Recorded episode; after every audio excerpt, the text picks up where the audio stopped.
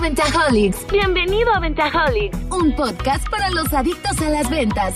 Aquí hablamos de dinero, negocios, herramientas y estrategias digitales. Platicaremos de forma sencilla, aterrizada y práctica para que puedas exponenciar las ventas de tu negocio. Para que puedas exponenciar las ventas de tu negocio. Hola, hola a todos. Bienvenidos una vez más a un episodio más de Ventajolics.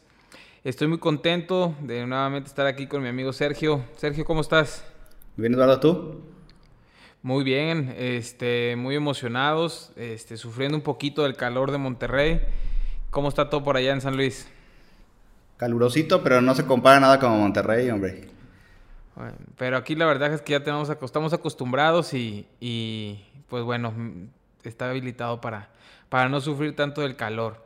Y pues espero que todos nuestros escuchas estén, estén contentos de escuchar un nuevo capítulo, eh, un nuevo podcast de esta semana. Como saben, siempre muy agradecidos con todos sus comentarios, todos los compartidos y, muy, muy agradecidos con todos los, los comentarios que nos dejan y las cantidades de veces que han escuchado nuestro podcast. No olviden suscribirse eh, a Ventaholics, Spotify para que les llegue ahí la campanita cuando subamos el nuevo y siempre tengan el, la notificación de nuestro nuevo tema.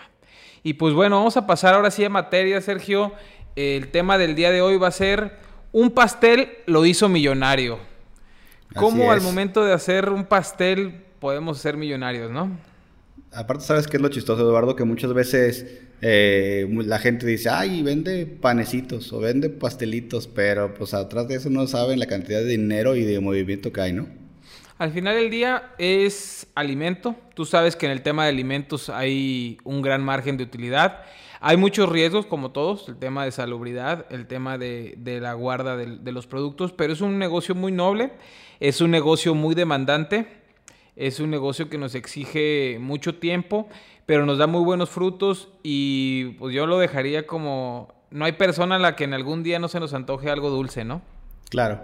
No, aparte es como, como todo, hay varios pilares dentro de los negocios, salud, educación, y uno de ellos es la comida, ¿no? Todos comemos y como dices, todos se nos antoja algo, y siempre vamos a necesitar algo extra, un postrecito, o incluso hay gente que lo, que lo compra o consume como de diario, ¿no? O sea, no necesariamente como antojo, sino como un, extra de su comida diaria.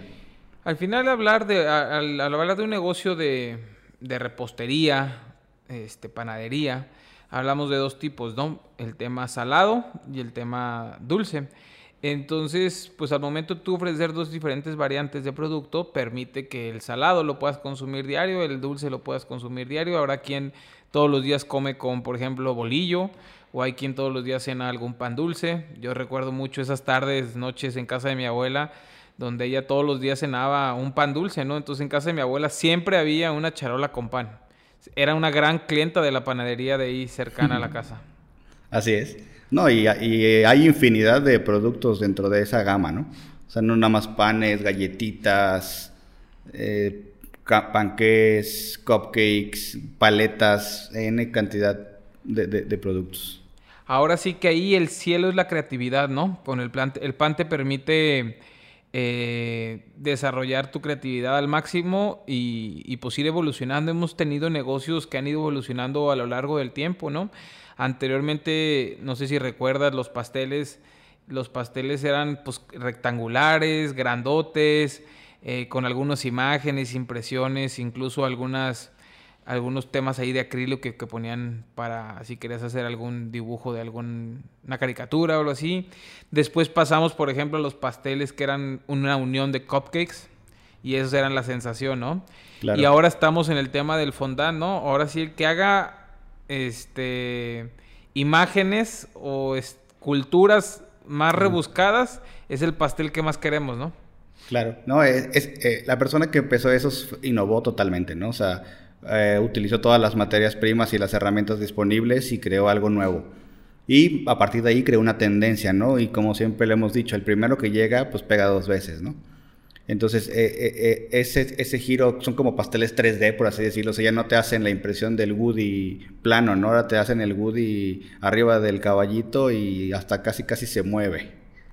Es un, negocio también eh, muy, muy fácil de copiar, ¿no? Muy rápidamente encuentras la receta con lo que se está haciendo y es fácil de que lo repliquen, ¿no?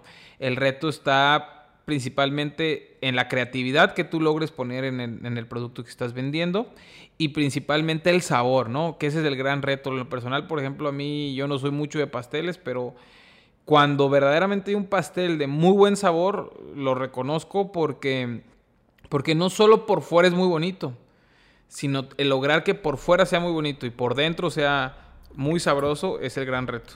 Fíjate que ahí yo difiero contigo, Eduardo.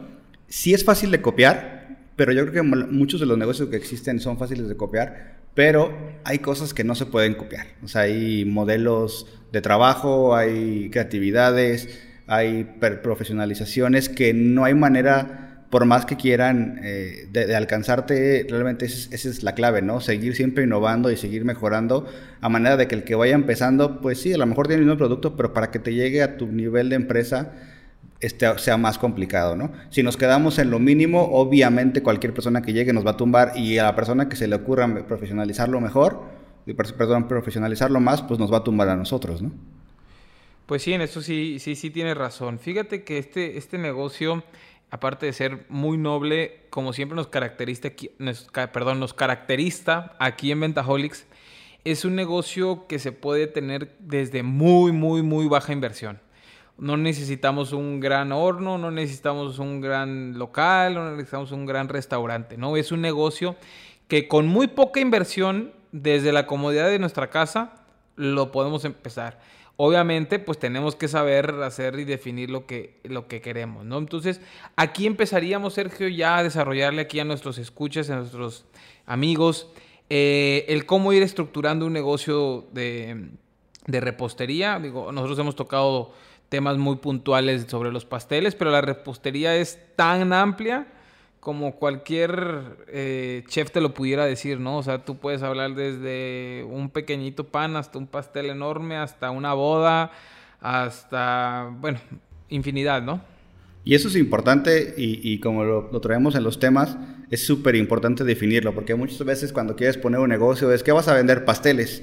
Ok, ¿de qué? Todos, el que me caiga. Y la verdad es que es imposible, ¿no? O sea, imagínate que un día te llegue uno de novias y al día siguiente te llegue una mesa de dulces. Y O sea, realmente sí hay que estandarizarnos y profesionalizarlo sobre una línea y a partir de ahí, cuando la tengamos dominada, sí poder ir agarrando variantes sin este, arriesgarnos a, a, lo loco ir creciendo. ¿Por qué? Porque no es lo mejor, ¿no? Porque durante el transcurso nos podemos perder y podemos perder incluso hasta el negocio completo.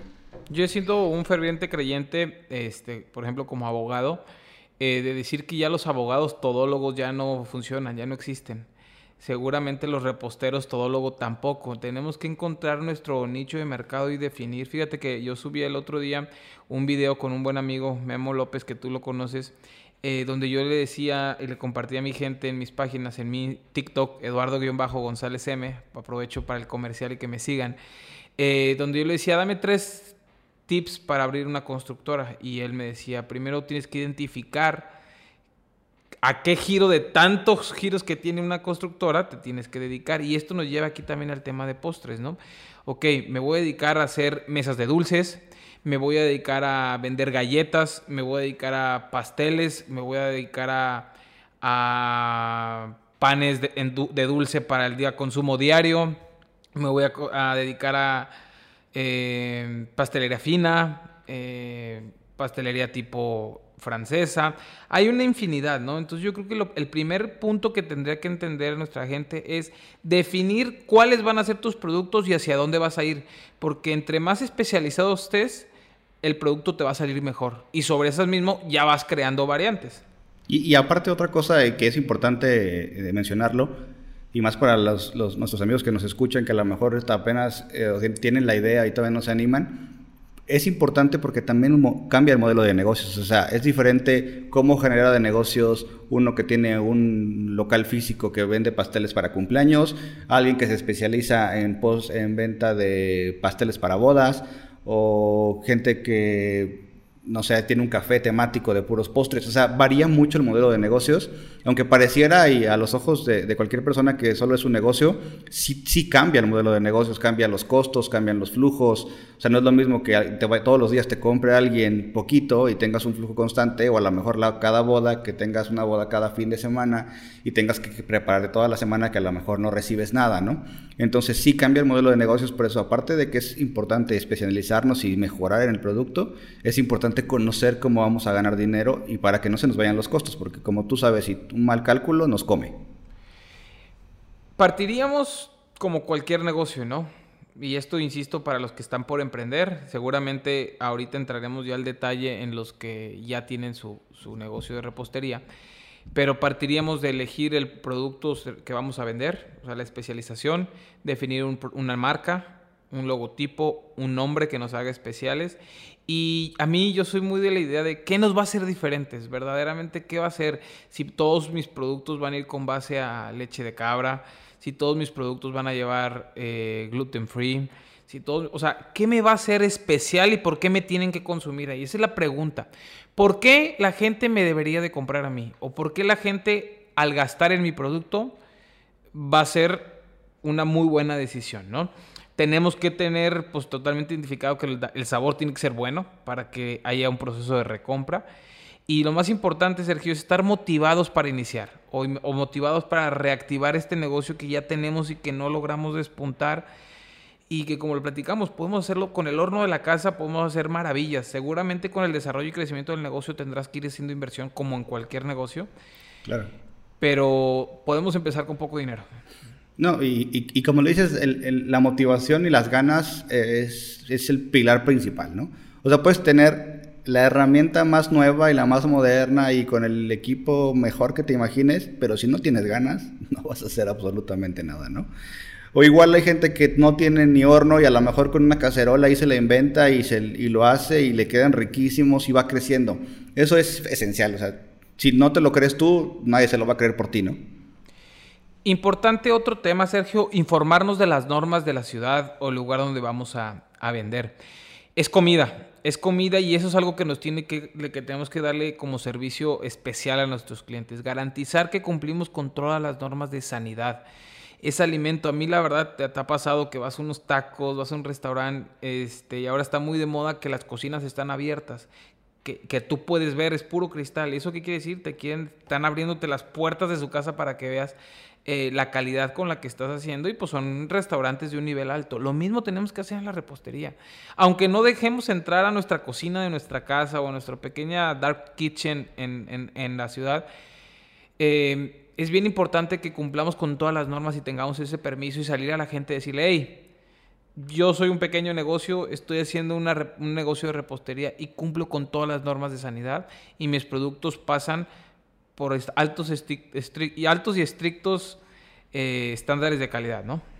Y, ahorita que lo mencionas, y como es comida y hay riesgo, ahí uniendo los capítulos el pasado que decíamos de los seguros, hay seguros para, para los restaurantes y para los diferentes giros. Por ejemplo, un intoxicado que tenga que irse al hospital, puedes ofrecerlo eso como un plus de tus servicios. Obviamente no, los seguros se compran para nunca usarlos, ¿no? O sea, no vas a, no vas a, a utilizar eh, productos, vas a perder, vas a decir, X, tengo mis seguros si, si alguien se muere, ¿no? Pero sí es importante a lo mejor dar la, credibilidad y, la seguridad a, tus clientes, ¿no?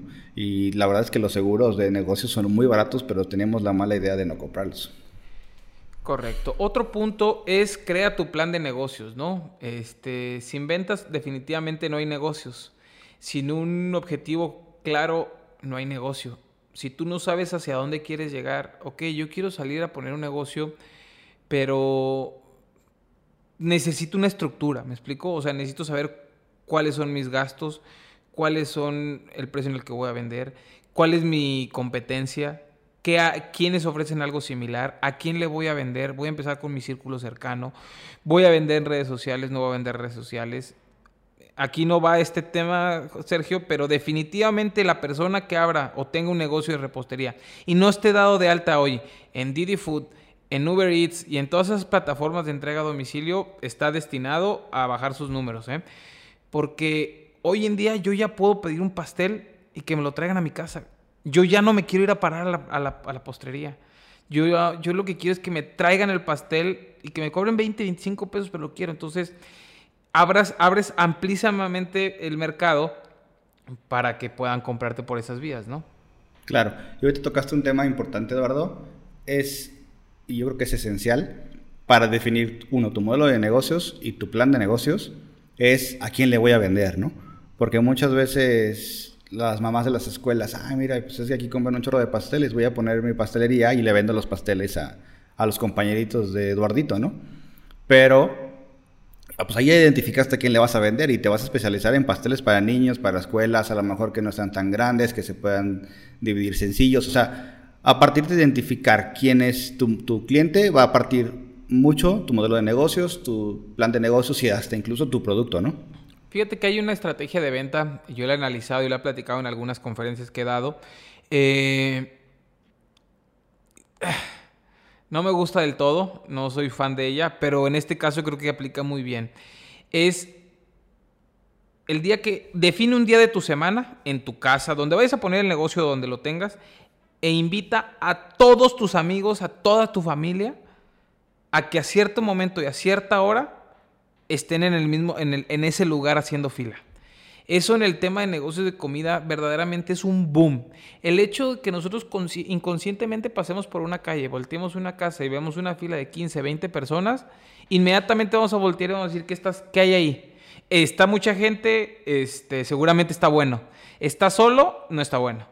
Entonces, esta, esta técnica la puedes poner una, una vez por semana, sobre todo cuando vas iniciando que te echen la mano ahí tus amigos, que te echen la mano tu familia y decirle, vengan a esta hora y llénense. A lo mejor te sacas unos pastelitos, le inviertes poquito dinero en regalar algo, este, pero haces que la gente venga o metes alguna promoción de dos por uno o compra un pastel este, y te regalamos otro producto. O una promoción, un, un producto gancho muy, muy fuerte. Acuérdense que el producto gancho yo le llamo a esto que tiene un bajo costo, pero es de gran valor para la gente. Entonces a lo mejor yo voy a, ir en cierto horario, decir, eh, todas las galletitas de repostería de 5 a 6 de la tarde gratis. Acuérdate, hay una, hay una empresa, entonces te tocó, ¿te acuerdas? De Dairy Queen, el día del cono. Puta, el día del cono te regalan conos que cuesta 15 pesos, pero la cola es enorme. Y nomás de la cola se te antoja aunque te lo cobren ir a consumirlo. Claro. No, y hay, infinidad de productos gancho, eh, como para ejemplificar también, por ejemplo, Costco, sus hot dogs. Hay una estadística que siempre pierden dinero, ¿no? O sea, a la venta de hot dogs le pierden ellos, pero pues saben que cuando vas, pues de una vez compras que la leche, que la caja de no sé qué, o compras otro producto que a lo mejor le ganan más que un hot dog, ¿no? Entonces, como te digo, hay que identificar a quién vamos para ver qué gancho les, les sirve, ¿no? En el modelo de negocio, Sergio, es bien importante que definamos el concepto y que plasmemos nuestra creatividad. Hoy en día la creatividad y el sabor en ese tipo de negocios hace totalmente la diferencia, ¿no? Dejemos que la mente vuele y así como se pusieron de moda allá en San Luis hasta los chilaquiles en, adentro de una concha, o sea, simplemente fueron innovadores, hicieron las cosas diferentes y recibieron una cantidad de ingresos importante, ¿no? Eh, ahora que hacen la N cantidad de conchas diferentes, este, pues hace que la gente al final del día te compra por ser innovador, ¿no? Y por no tenerle miedo al salirte de la caja. Y, es eso, es, es, es, perder el miedo, porque realmente si nos hubiéramos planteado tú y yo poner ese negocio, hubiéramos dicho, ay, no, como que vender eso. O sea, ellos se atrevieron, lo, lo hicieron un branding muy bueno, productos que a lo mejor lo conocías, pero le cambiaron totalmente los, los sabores y productos y todo sobre la misma línea. Y eso fue el, el, éxito de su, de la clave de su éxito, ¿no? Porque no lo conocíamos. Incluso ya hay varios que le quisieron copiar y no le ha pegado. Sergio, el día de hoy vamos a platicar de dos historias. Una de ellas es un conocido tuyo, este, que tuvo un negocio de ellos.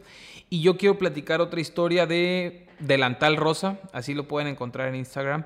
Es una, una niña de 14, de 13, 14 años que inició su negocio de repostería y ha tenido un crecimiento exponencial y, verdaderamente se ha posicionado como si fuera un negocio altamente estructurado. Eh, y ella empezó así, su delantal rosa empezó en la cocina de su casa pidiéndole a su mamá este, que le prestara el horno, eh, peleándose con su mamá por el tiradero que podía generar en la casa, pero los ingresos fueron muy altos y seguramente nuestros escuchas han vivido esto o, están por vivirlos, ¿no? ¿Qué hizo especial a ella? Ella analiza y va tres meses o cuatro meses adelante. O sea, hoy ya ahorita está planeando posiblemente los postres que va a hacer para el 15 de septiembre. Ella en diciembre estaba pensando qué iba a hacer para los postres del 14 de febrero. Ella en octubre estaba pensando qué iba a ser especial para diciembre. Y esto es algo realmente bueno, porque tú empiezas a, investigar, a crear, a, desarrollar nuevas ideas, cosas que lo hagan especiales. Por ejemplo, ¿se acuerdan ustedes en diciembre estuvieron muy de, moda estas bolas de chocolate con chocolate adentro y bombones? Pues bueno, ella fue una de las precursoras que lo hicieron. Eh, se atrevió eh, y tuvo una infinidad de metros, no me acuerdo la verdad, pero creo que vendió de 5 mil a 6 mil piezas en la temporada navideña. Este, ¿y qué fue lo que hizo? Cuando todos empezaron a meter la bomba esa, pues bueno, a la bomba le agregó un cierto regalo, una taza, eh, y su envoltura era sumamente buena. Entonces la gente que se, que se le iba, regresaba, porque ahora no solo era la bola, sino estaban comprando un regalo completo, este, y la envoltura era, muy, muy atractiva y muy padre, muy original. Después le copiaron eso y empezó a hacer las bolas de tamaño gigantesco para toda una familia. Entonces, de tal manera que siempre a, sus clientes los tenía cautivos. Y, constantemente innovando y constantemente cambiando los productos, de tal manera que un mes completo, que en, los negocios de repostería, diciembre es uno de los mejores meses, pues se mantuvo a tope. Y llega enero y dice, ¿sabes qué? No, es momento de hacer los corazones de chocolate que se rompen con un martillo para 14 de febrero. Empiezo a hacer pruebas, empiezo a regalar productos a ver si les gusta o no les gusta. Entonces, esta historia que a lo que quiero llegar con ella es cómo la innovación y el adelantarte las fechas que tú vienen, que, vienen, te permite ser punta de lanza en un negocio. E insisto, ella tiene un horno, tiene dos hornos ya hoy creo. Eh, tiene un, dentro de su propia casa, hicieron un local de 35 metros cuadrados, pero le pone un amor, una dedicación y una innovación que poco he visto en el mercado. Y eso es lo que hoy la tiene, este, que en cuatro o cinco meses ha tenido de muy pocos seguidores a muchísimos seguidores, a, tener una gran cantidad de, pedidos. Y lo que antes era un negocio de pedirle dos, tres bombitas de chocolate, hoy ya va a bodas, ya va a bautizos y ya obviamente su ticket dejó de ser ingresos de 60, 70 pesos y traes un ingresos de 20, 25, 35 mil pesos por boda, ¿no? Y te voy a interrumpir con otra cosa. No empezó con un negocio, empezó como un hobby. Y eso es una cosa que hemos, siempre nos han dicho, ¿no? Tu negocio no debe de ser un negocio, no un trabajo. Tienes que gustarte, lo tienes que, tú siempre lo mencionas, vive tu negocio, ¿no? Si no te lo vives tú, ¿quién lo va a vivir? Te voy a interrumpir un segundo, Eduardo. Sí. Listo, te, interrumpí un poquito, pero te comentaba, es importante vivir tu negocio, tú siempre lo dices, vive tu negocio, disfrútalo, porque si no, pues ¿quién lo va a hacer? Si, no lo, si tú eres el dueño y tú eres el que lo promueve y no lo disfrutas, si no lo vives, pues ¿cómo se lo van a creer los demás, no?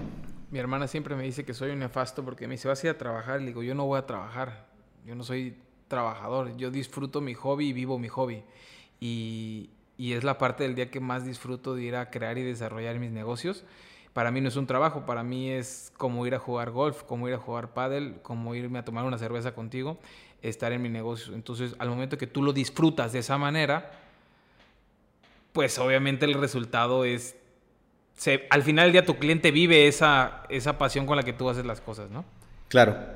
Sí, no, es fundamental. Si no, y, más que nada, por ejemplo, tú eres muy, tú eres muy apasionado.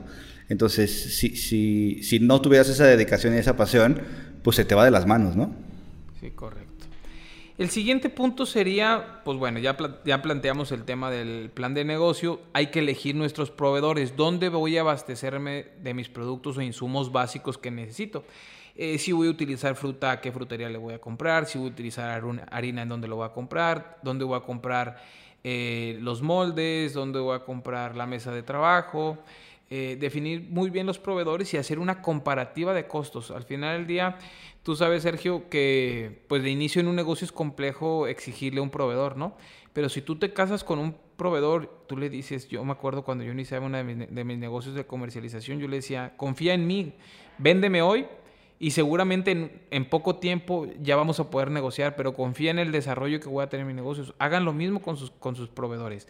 Díganles, yo quiero confiar en ti como proveedor, yo quiero que tu producto esté en mi marca, pero posteriormente seguramente voy a necesitar una línea de crédito, voy a necesitar que me entregues a domicilio, pero ahorita pues nos toca ir, nos toca pagar, pero siempre encontrar un producto competitivo, porque al final del día, si tu costo de compra de, insumos es alto, pues tu costo de venta va a ser alto.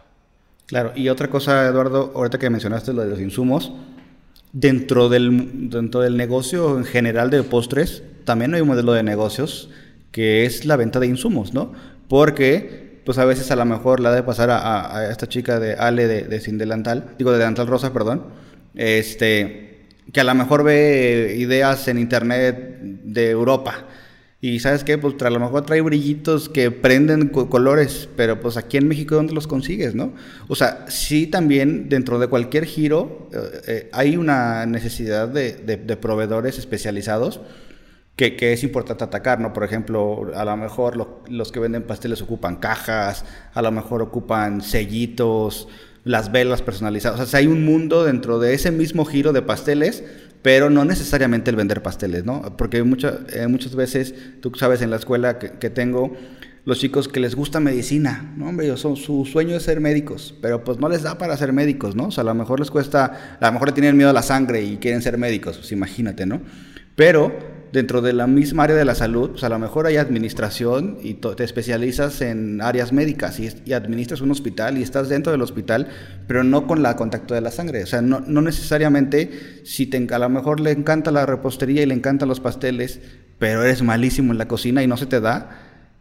Pero hay una gama atrás, hasta de servicio, repartición de, los productos. O sea, hay una infinidad de servicios. Sí, no casarnos porque yo fuerza quiero un negocio de repostería o de postres y me quedan de la jodida, ahí seguir, ¿no? Porque al final del día no me va a comprar. O incluso crecerlo vertical, Eduardo. A lo mejor la familia tiene una postrería y la abuelita es una crack haciendo los pasteles y a mí no se me dio como nieto.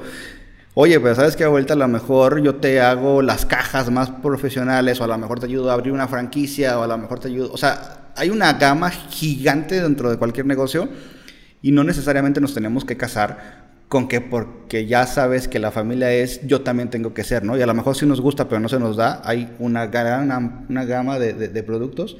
Yo te convenciono los insumos.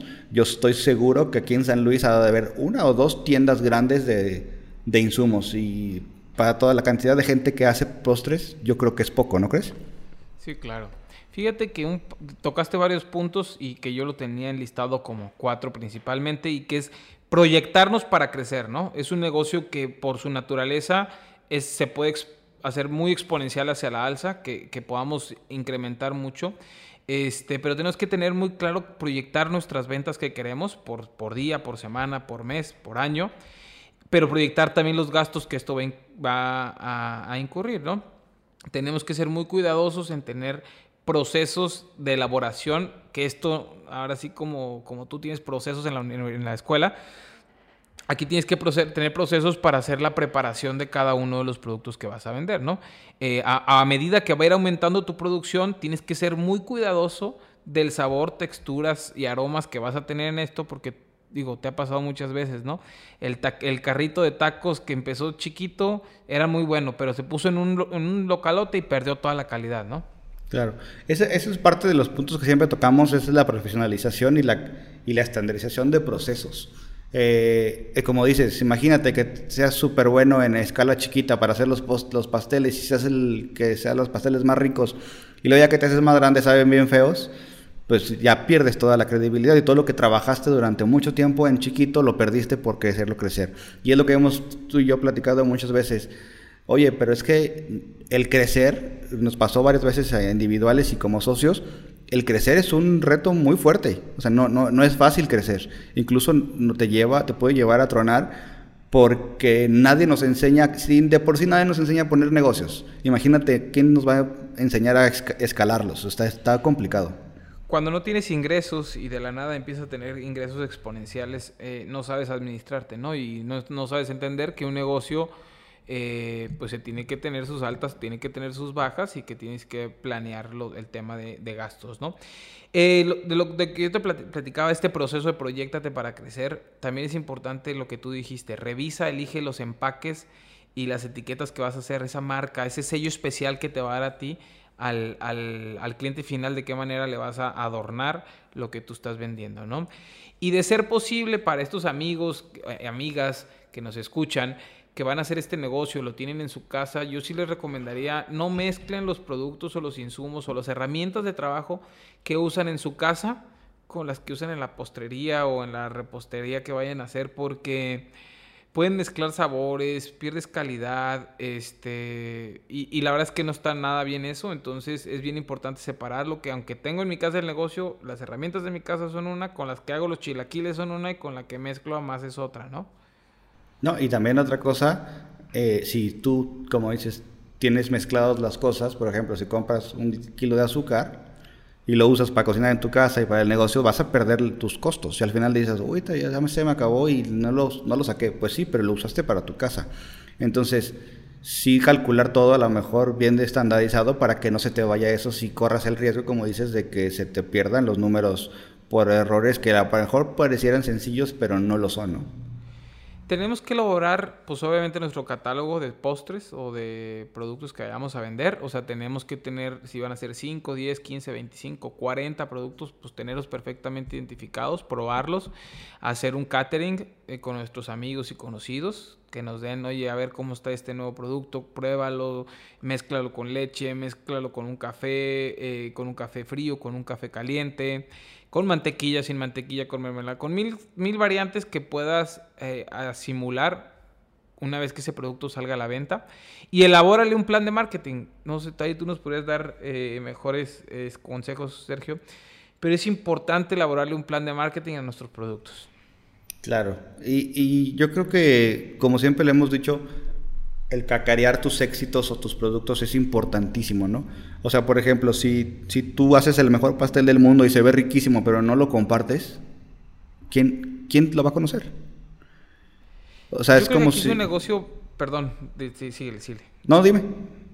Este es un negocio donde, donde los, las experiencias de nuestros consumidores tienen un valor altísimo. Esa persona que te regale un like un comentario, un video eh, donde te haga, donde te recomiende, tiene un valor altísimo. Entonces recomendarles mucho que graben, que si tienen la oportunidad de que sus clientes satisfechos graben un video donde nos recomienden y recomienden nuestro sabor, eso va a tener un valor altísimo.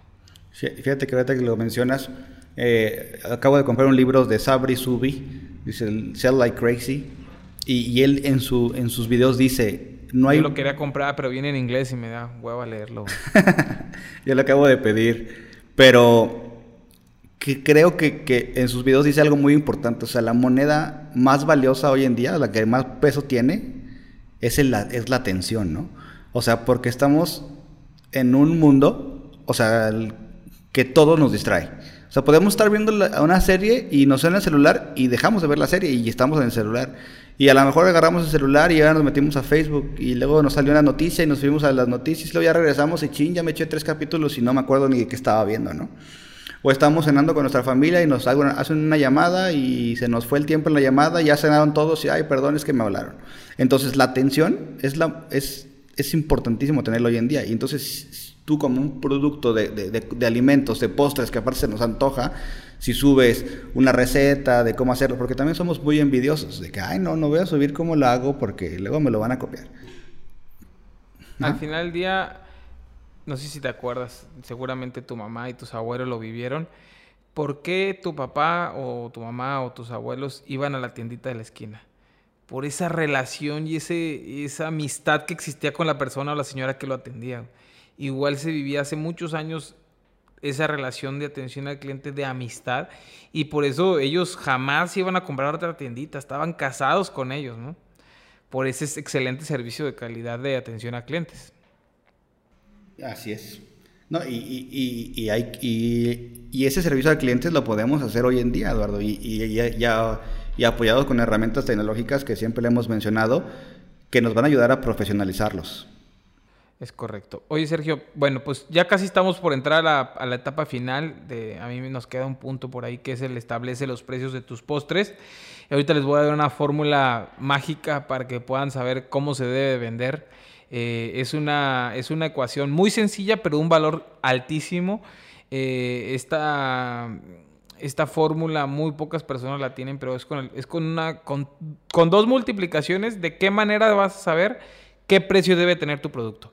Antes de esto, Sergio, me gustaría que me platicaras la historia que platicábamos hace un ratito de, esta persona que empezó con un negocio también de panadería en casa y cómo lo, cómo lo llevó de un proyecto de negocio para una materia a hacer un negocio rentable y del cual viva, ¿no? De hecho, él, él no empezó como panadería, Eduardo, él empezó con vendiendo polvorones. Son unas galletitas, no sé mm, cómo explicarlo, son unas galletitas como que como de panecito, ¿no? Y él cuenta que eh, dentro de las carreras que, tomamos teníamos que tener un negocio forzosamente, ¿no? Si no, no te graduabas. Y él empieza eh, a hacer sus galletas y una de sus tías eh, tenía una panadería chiquita con sus hornos y todo. Y él le dice, oye, ¿sabes qué, tía? Quiero meterme al negocio. ¿Cómo ves si nos asociamos? Yo hago esto y no sé qué. Y la tía le dijo que no le dijo, no, ¿sabes qué, mijo? Tú estás muy verde, compadre.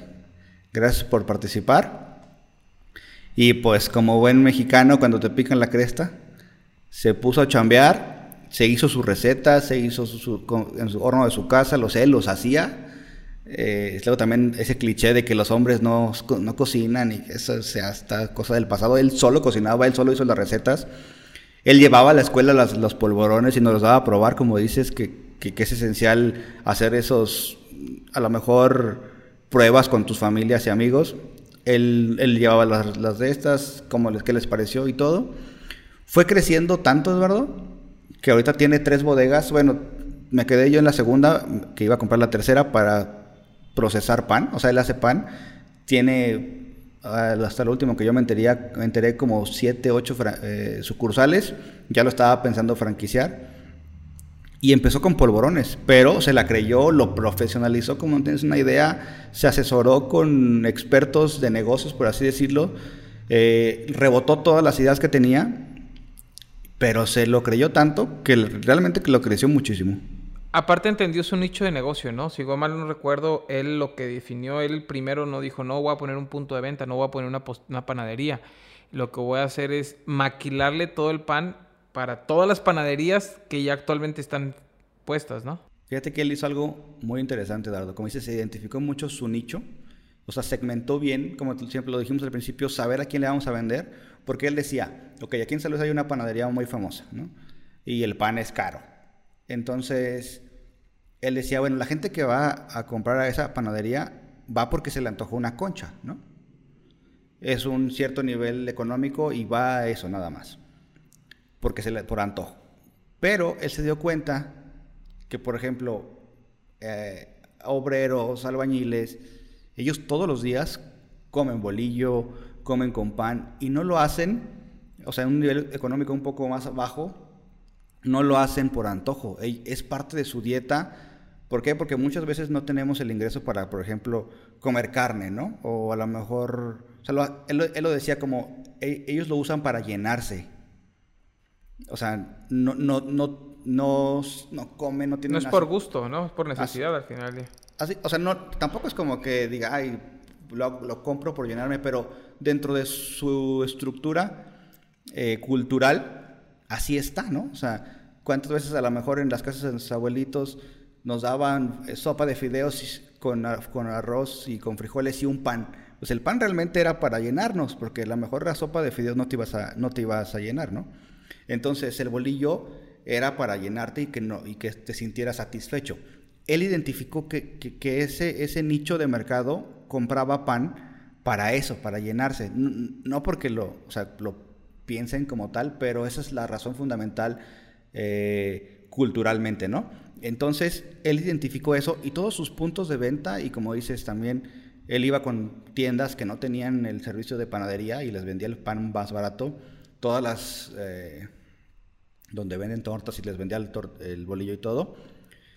Pero su punto más fuerte eran las tiendas en las colonias que identificó como potenciales clientes y fue su, éxito. Vendía más barato que la, que la tienda de que, vende caro, pero el que vende caro vendía a lo mejor un pan, alguien que se le antojó, y el otro vendía a lo mejor 10 más baratos, pero para una familia completa. Sí, fue como a low cost, ¿no? Prefiero vender volumen con un margen de utilidad menor, pero vende claro. Y sabes qué otra cosa muy interesante que hizo él? Eh, eh, él identificó, o sea, se puso a analizar su competencia, como dijiste al inicio, y él dijo, a ver, las donas más ricas son las de esta sucursal, o de esta, empresa. Los bolillos más ricos, los de esta empresa. Y así empezó a ver, y el compadre se fue afuera de, de los negocios a esperar a que saliera el bolillero. Oye, bolillero, fíjate que los bolillos que tú haces son los mejores de San Luis. Y yo tengo una tienda, una, empresa que quiero hacer bolillos. ¿Qué onda? Capacítame. Bueno, los capacitó. Tanto fue su, su volumen que se, que se jaló a los panaderos de las sucursales más grandes. Porque los panaderos ganan muy bien, ganan por pieza, no ganan un sueldo este, fijo, ¿no? Entonces el panadero de, las sucursales estas que te comento trabajaba de una de la mañana a cuatro de la mañana con él y de cuatro en adelante con la otra empresa, ¿no? Ya. Pues eh, muy estructurado. Sí, claro. Y, y, eso, como, o sea, lo que te decíamos, como tú decías al principio, tienes que tener una estructura y una idea de lo que vas, porque gracias a eso lo ayudó a crecer. Si lo hubiera hecho a lo borras, no lo hubiera logrado crecer tanto como lo hizo, ¿no? Pues es un caso más de éxito, ¿no? La verdad es que está, está padre esa historia porque eh, tocó muchas puertas, hizo cosas diferentes y al momento de hacer cosas diferentes y entrarle a productos, de, a nichos de mercado muy específicos, como es este de low cost, eh, pues la supo hacer y, tuvo excelentes resultados.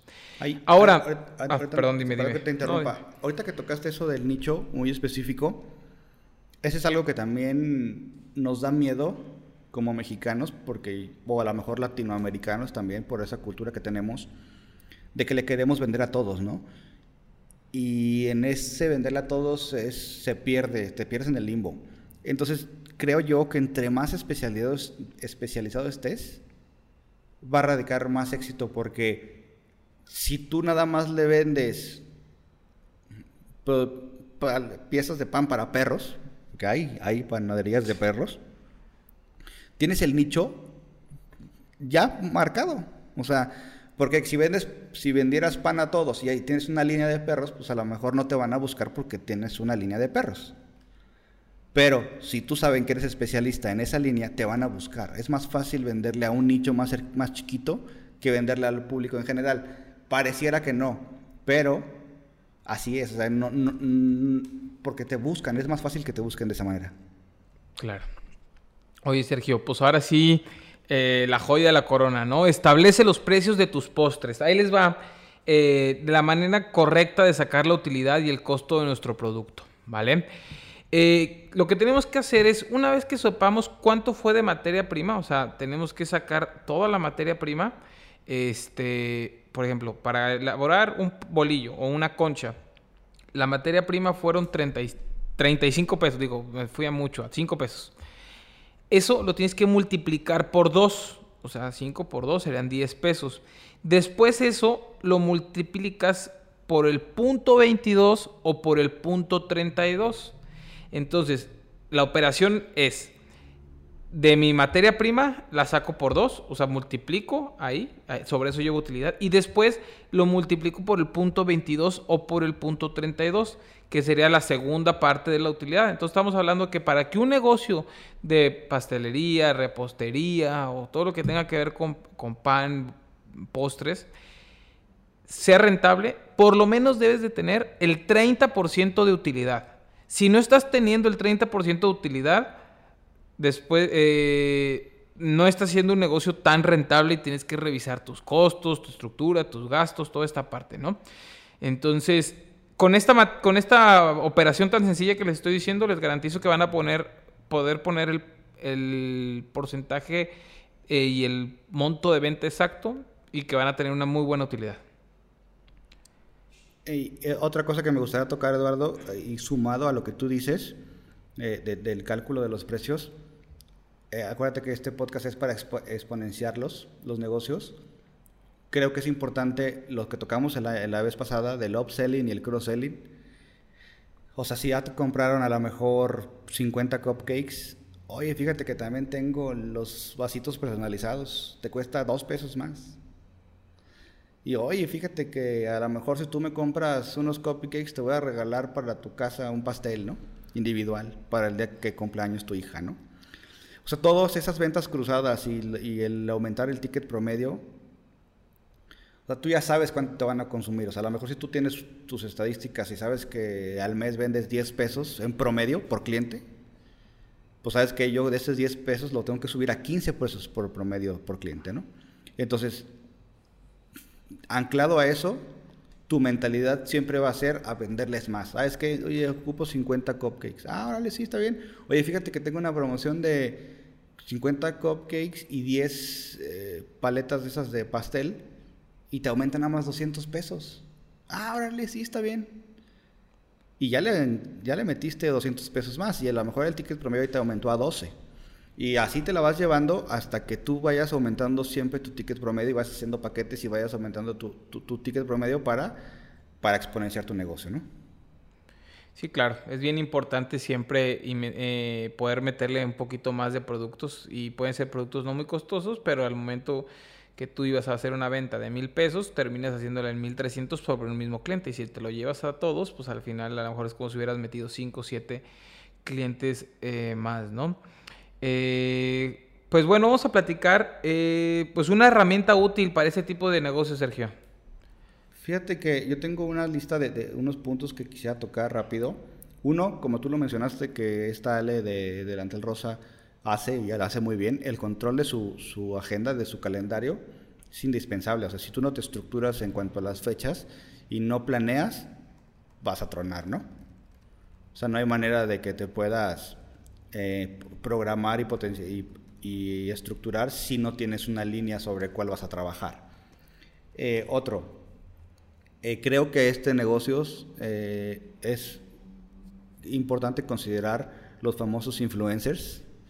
Eso, Vaya que hoy tienen un fuerte golpe en esa parte. Claro, ellos, nos, nos guste o no, porque mucha gente está peleada con ellos, pero tienen un alcance que muy pocos tenemos, ¿no?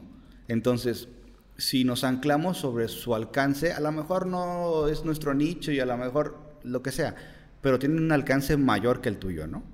Entonces, nos podemos anclar, realmente a lo mejor le podemos regalar un pastel en su cumpleaños o lo que sea, y con ese anclaje nos podemos eh, exponenciar un poquito más nuestro negocio. Al final estás invirtiendo en tu propio cliente y que te va a dar mayores ingresos. Claro, eh, digo, al final del día es como si gastaras, como dices, en publicidad en Facebook, ¿no? O sea, en Facebook o en Instagram, le inviertes en un, en un influencer.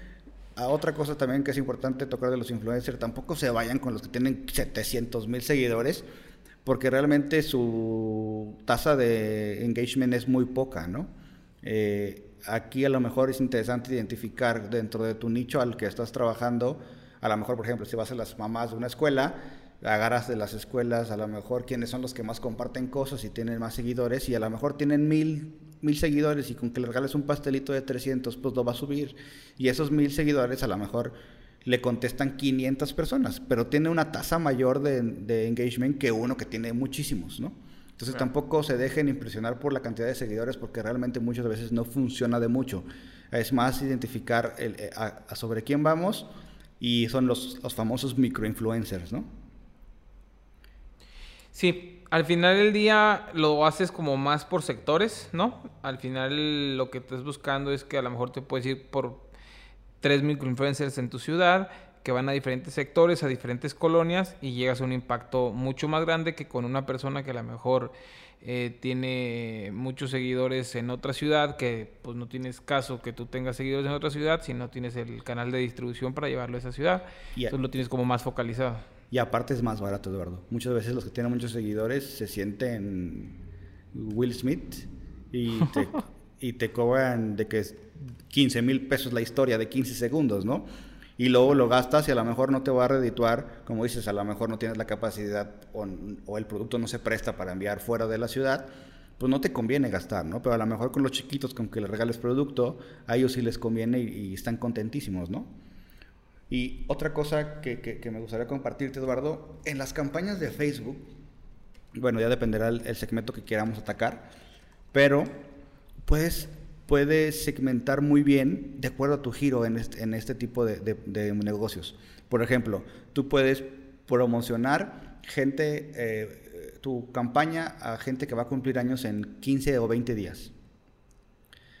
O tú puedes eh, publicitar, eh, ¿sabes qué? Yo quiero saber quién va a cumplir 15 años en un mes y si que salga, o en seis meses y que salga mi publicidad a ellos. Eh, otro, por ejemplo, hay mucha gente que, que, aunque no pareciera se está cuidando de salud. El tema de sin azúcar. También hay un nicho muy grande de sin azúcar que lo puedes segmentar fabuloso en redes sociales. Igual los vegans, los veganos, los... Eh, pues sí, los veganos, porque los vegetarianos se pueden comer eh, pasteles, pero los veganos, como decías, lo que hace Ale de fechas importantes al 14 de febrero, todos esos, esos giros, digo, esos segmentos son muy fáciles de identificar en, en, Facebook, en las campañas, y creo yo que les va a ayudar mucho si lo saben eh, aprovechar, ¿no? Sí, es correcto. Tienes que identificar muy bien. E, es un negocio en el que tienes que ir tres, cuatro pasos adelante, tres, cuatro meses adelante. no adivinando, pero muy fácil identificar la segmentación. Y no me refiero solo a segmentación de lo que le vas a poner en Facebook, ¿no? Sino a quién vas dirigido desde el producto que lo estás generando, ¿no? Sabes qué tipo de publicidad tienes que sacar, qué tipo de promociones tienes que sacar, qué días tienes que sacar las promociones y cómo tienes que sacar las promociones, ¿no? Así es. y, con la información que tiene Facebook de nosotros, la verdad es que todo eso, todo lo, todo lo que quieras segmentar lo hace, ¿no? O sea, Facebook a lo mejor no, tú, no, tú no alimentas eh, que tienes una relación o si tienes hijos o no, pero con las fotos que subes y con los comentarios, todo lo que haces, ellos deducen todo lo que tú, todo lo que tú tienes y, qué afinidad tienes. A o sea, por ejemplo, Facebook sabe que tú eres hipocondriaco. Por ejemplo. que, por ejemplo, que consumes muchas pastillas por ejemplo, eh, sabría ahorita que estás operado. O sea, con lo ah, que tú has buscado, con lo que tú has buscado, te apuesto lo que quieras que te debe aparecer algo de salud. Porque la, ya a lo mejor lo buscaste en internet, porque a lo mejor subió tu esposa una foto, en N cantidad de, de, cosas que Facebook sabe de nosotros, que nos ayuda a nosotros como anunciantes a segmentarnos mejor.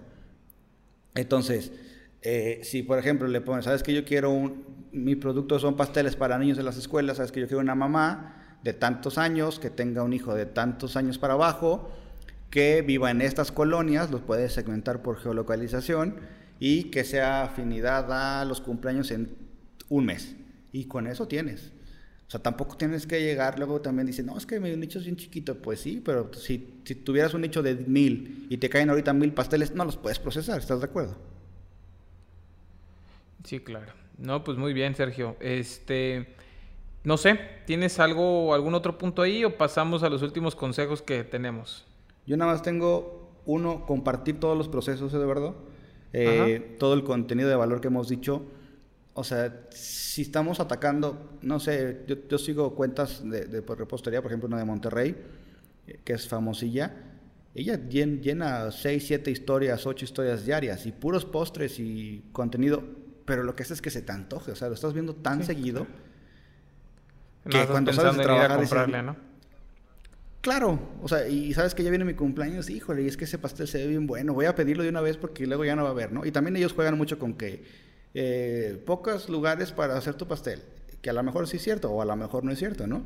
Pero juegan con ese, ese, ese sentido de urgencia que te hacen cerrarlo en ese momento. Si lo viste, se te antojó y te dicen que quedan pocos lugares, pues ya les mandaste un mensaje y ya lo cerraste, ¿no? Entonces, es importante estar presente más en ese tipo de negocios porque es de comida y desde antojo y en ese momento, ¿no?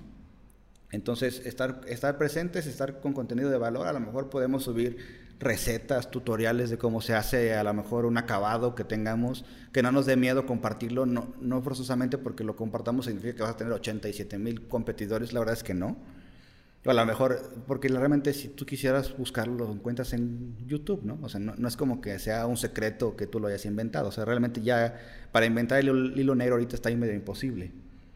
Eh, todos esos, eh, esos contenidos creo que generan valor y generan antojo más que valor y que al final del día se van a convertir en una venta, ¿no? No, y que se presta mucho para que te escriban así como le explicas a tu novia, así como, oye, vamos por este, mira este, y tienes como un contenido que llegue a, manera, a más gente de manera más económica. Claro, y por ejemplo todos esos pasteles que me comentabas al principio de 3D y eso, con los famosos giveaways, ¿sabes qué? Regálale a tu papá el Día del Padre un tarro de cerveza en forma de pastel, te apuesto que ese post se volvería viral porque muchos le quisieran regalar uno de esos, ¿no? Entonces, aquí sí, eh, sí aplica mucho el, contenido eh, en las redes y, creo que valdría la pena explotarlos para que veas un rendimiento mayor en tu negocio. Como ustedes saben, tenemos dos secciones para, para finalizar los podcasts. Uno es que siempre cerramos con una idea fácil y con alto potencial de emprendimiento. Y pues esto, así ahora empezamos al revés, Sergio. Eh, creo que esta es una gran idea. Es una idea muy fácil y con un potencial de crecimiento muy grande. Eh, con gran margen de utilidad, como se los comenté hace un rato, traemos márgenes de mínimo un 30%. Entonces es un gran negocio para empezar ahorita con la pandemia, eh, no exponernos tanto, no invertir tanto lo podemos hacer desde casa este, y ahí conforme vamos generando ingresos, vamos teniendo mejores herramientas, eh, mejores lugares donde hagamos las cosas, puntos de venta y esta parte. Entonces, sin duda, el abrir un negocio de repostería, postrería, panen, toda esta parte, panadería, es un gran negocio, es una idea muy fácil con gran potencial de crecimiento. Así es, sí, creo que, creo que hoy empezamos al revés, creo que esta es una de las ideas fáciles pero, como lo dijimos al principio, si no le tienes las ganas y le pones el empeño, no te va a funcionar nada, ¿eh? O sea, hagas lo que hagas, si no le tienes la dedicación, no te funciona. Y vaya que es un negocio que puede pasar de ser un hobby a negocio. Porque hay mucha gente que, que, no, que les gusta muchísimo la cocina, que lo hace por hobby, por amor a su familia, y lo pueden hacer por hobby, por amor a su familia, y que aparte ingrese dinero a la casa. De hecho, las dos historias que compartimos hoy, Eduardo, van iguales, ¿no? O sea, van de la mano van, van de un hobby que, les gustaba y lo convirtieron en un negocio grande. Y estoy seguro que Ale en unos años va a ser un monstruo si sigue sobre esas líneas, porque ya realmente ahorita sí vende mucho. Sí, claro. Muy bien. Ahora, en esta creo que es una herramienta que todos conocemos como, una herramienta útil para, para emprendedores, vendedores. Es una herramienta muy conocida, es una herramienta no tan, tan explotada, y, que en este negocio particularmente es tener una tienda en línea, cero costo, eh, cero inversión, solamente necesita tiempo y es el WhatsApp Business. Cualquier postrería, panadería, repostería que tenga ventas y no tenga WhatsApp Business, verdaderamente está perdiendo una herramienta padrísima donde puedes poner infinidad de cosas, Sergio. Sí, no, y aparte otra cosa, Eduardo, es muy específico el WhatsApp Business. ¿Por qué? Porque mucha gente tiene su WhatsApp personal, ¿no? Y si nos encontramos ahí con una foto de la novia, pues como que pierde la profesional de la empresa, ¿no? Entonces, WhatsApp Business es una aplicación paralela a WhatsApp, o sea, es la misma de WhatsApp, pero exclusivo para negocios. Es gratuita igual puedes tener los dos números de WhatsApp, o sea, tu personal en tu aplicación de WhatsApp normal y el business dentro de tu mismo celular, pero con otra línea. Donde nos va a ayudar a tener catálogos, donde nos va a ayudar a tener los links de las páginas, los teléfonos, toda la información que, que encontramos en Facebook, la encuentras ahí dentro del perfil de WhatsApp. A mí me encanta el catálogo. El catálogo puedes poner ahí todo. La gente sin necesidad de hablar contigo puede ver todo el catálogo que tienes, puede ver los precios, puede ver tu ubicación, tus horarios, este, tu página web, tu Instagram, tu Facebook. Eh, puedes tener respuestas automáticas. Eh, realmente es como un pequeñito CRM con cero pesos de inversión este, a mí me encanta WhatsApp. De hecho, este, la semana que entra estoy por ahí dar, por dar una plática gratuita en mis redes sociales y voy a hablar de esta parte, de la importancia de, utilizar el WhatsApp Business y, montarnos a una tienda virtual a cero pesos de inversión. Así es. Y, creo que no se conoce tanto, Eduardo, ¿eh? Creo que, que son pocos los que eh, aprovechan el WhatsApp Business como debe de ser. Y es una herramienta, digo, realmente hay que ser conscientes de quién es el dueño, ¿no? Es Facebook y Facebook está, su negocio, su core business son los emprendedores, ¿no? Y las empresas porque son los que gastan ahí. Los usuarios no gastan un peso, pero los emprendedores son los que gastan ahí. Y si, les da una herramienta para crecer, a Facebook le conviene crecer, ¿no? Claro.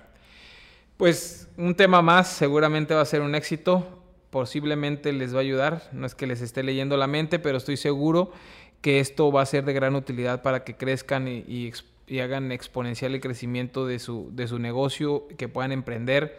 Grandes márgenes de utilidad, grandes maneras de podernos hacer con un hobby, tener grandes ingresos. Sergio, una vez más, muchas gracias. Ventaholics, gracias, gracias. Este, y pues estemos muy pendientes a la próxima, a la próxima semana y no olviden de suscribirse a nuestro canal eh, y les vamos a estar compartiendo contenido de gran valor. Perfecto, Eduardo. Mucho gusto. Otro capítulo más. Estamos en contacto, compadre. Saludos. Hasta luego.